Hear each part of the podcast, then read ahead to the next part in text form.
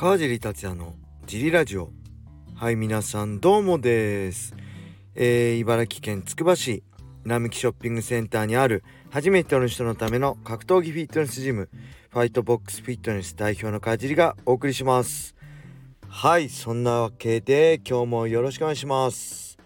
えー昨日はねえーあれですね。え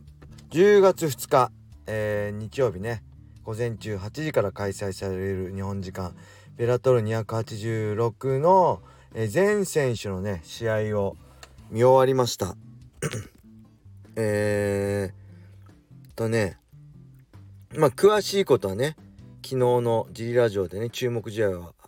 お知らせしたんでまあその辺は昨日の聞いてもらうとしてまあ、やっぱりねこの全選手を見るの大変でもあるんですけどまあ今日解説のね楽しみでもあるんですよね。なんかあこんな面白い選手いたんだとかね。えー、あこれすごいいい試合じゃんみたいなすごい気づくことも多くてそれもなんか楽しみの一つですね。すごい大変なんですけどね。めちゃくちゃ時間かかるしね。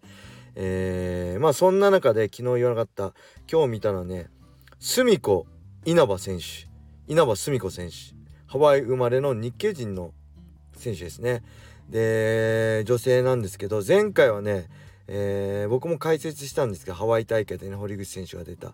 えー、ほんとお手本のような綺麗なねワンツーフックで KO してるんですよ。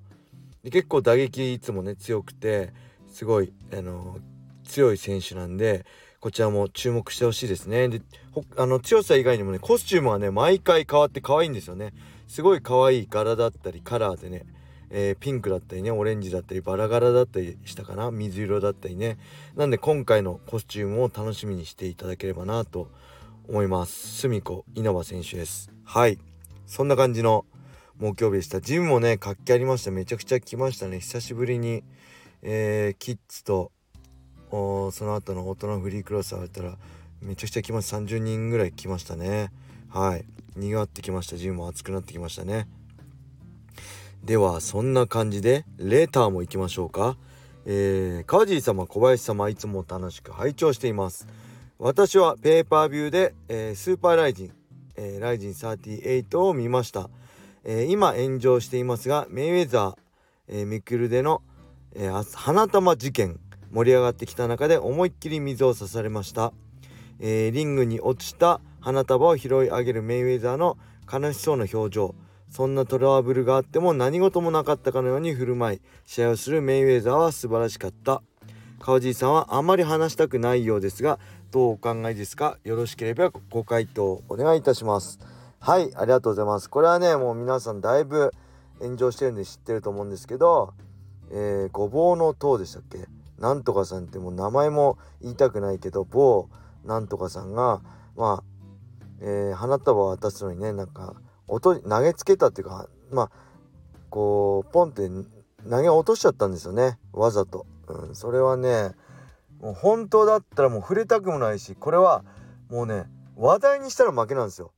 えー例えばこの後ね多分 YouTube とかで、えー上げたりするんじゃないかな。実はあの時こうでしたみたいなね。そういうのを見たら負けだし話題にすればするほどそうやってそのごぼうの殿のなんちゃらなんちゃらの党の人は、えー喜ぶんですよね。なんで僕は絶対触れない。もうめっちゃ頭きたけど、まあ、触れないしまあ仕方もうこのラジオでしかもうこのラジオなんてもう34人しか聞いてないんであの大丈夫なんですけど Twitter とかでは絶対振るしかとしましたね。うんでまあ、えーどうお考えですかってもう本当最低な行為ですよね。もうまあメイウェザーだけじゃなくて、えーまあ朝倉未来選手はもちろんねあの日リングで戦った全ての選手を僕は侮辱してると思います。やっぱねリングの上はね、まあ、神聖な場所なんですよ。誰でも上がれるわけじゃない。そんな中でなんかまあなんかの権利ね買って、えーお金払ってあの権利を得たらしいですけどだからってね好き勝手やっていい場所じゃないんですよ。やっぱり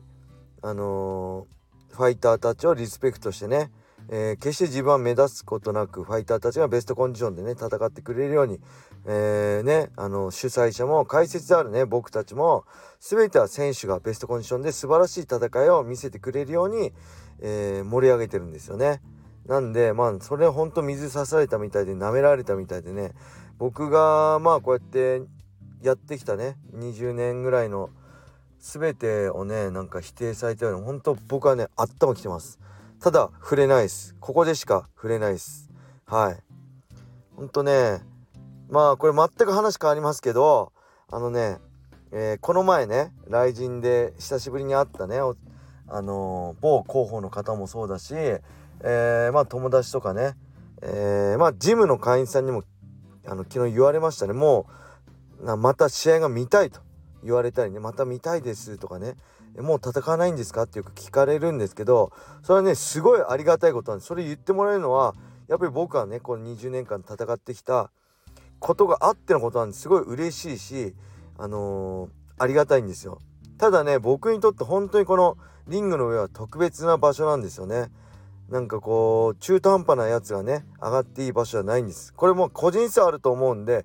これは誰しもがそうだじゃなきゃダメだってことじゃないですかね。僕の個人的な考えとして。うん、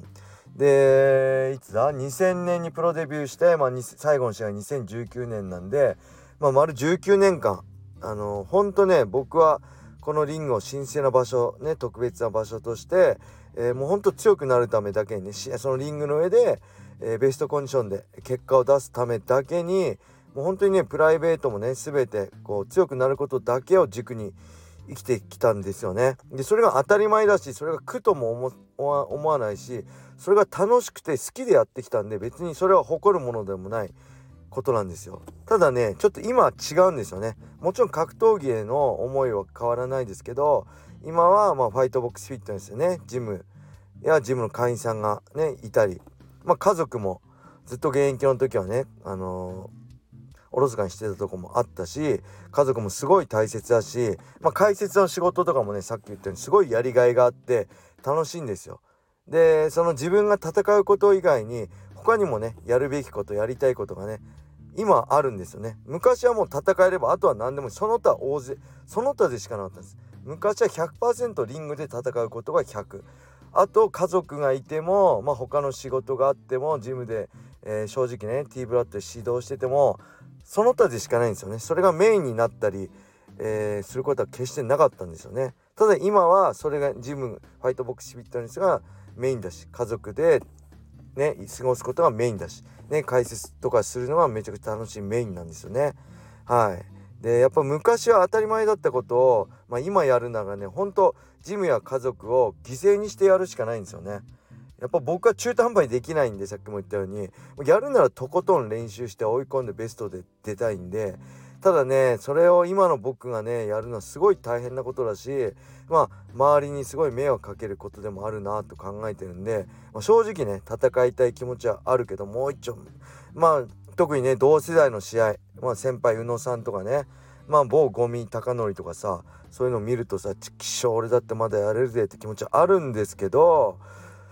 まあ、だけどまあ格闘技はね好きだからこそね無責任にはね戦えないんですよね。うん。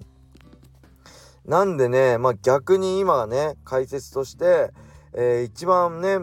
リングの真下で、えー、格闘技ね情熱を100%注いで戦っているねファイターたちをね見るとすごい眩しく思うし、まあ、今の自分にはねできないことだからすごいね改めてすごいすごいことしてるなって尊敬しますね。はい。で逆を言えばねこれ僕結構こういうので炎上したんですけどそういう神聖な特別な場所で、まあ、中途半端なやつは、まあ、イライラするし、まあ、厳しいこともね言っちゃうことあるんですよね。だからこそ結構 Twitter が炎上僕も炎上したりしちゃうんですけど、まあ、そこは絶対もう格闘技始めたこと頃からブレることがない僕の思いっていうか軸ですね。格闘技に対しては絶対嘘つかないし誠実でいるっていうね。他はチャランポランでクソみたいな人間だけど格闘技に対してだけは絶対真摯に付き合うっていうのはね、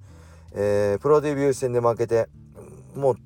とにかく悔しくてねもう一度ちゃんとやろうと思った時に決めたことなんでまあそれはブレることないんでまあそういう中でねあのほんと試合して期待してくれるのはすごい嬉しいけど、まあ、なかなか簡単じゃないよなっていう話ですね。うん。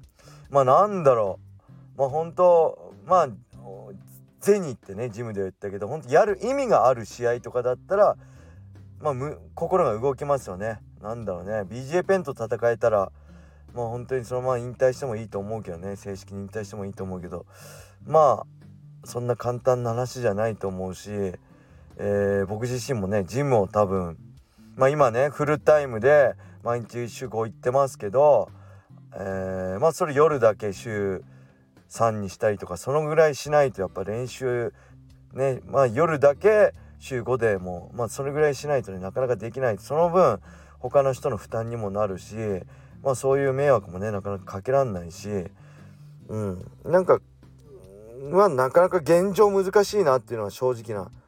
ところですね。はい。なんか赤裸々にだいぶ初めてこんな話しましたね。うん。ただ今日すごい会員さんにまた試合見てみたいですってすごい嬉しかったんですけどまああまあ正直まあ難しいよねって話をちょっとねその場ではまあまあお金ですねって言ってからそそれだけじゃないまあ詳しい自分の心情をね話したかったんでちょうどこのなんちゃらの塔のクソどうでもいい話のレーターをいただいたんで、えー、ついでに僕の心情を話させてリングへのね格闘技の思いというのをね話させていただきました。えー、ご清聴ありがとうございました。はいそれでは今日はこれで終わりにしたいと思います。皆様良い一日を。またね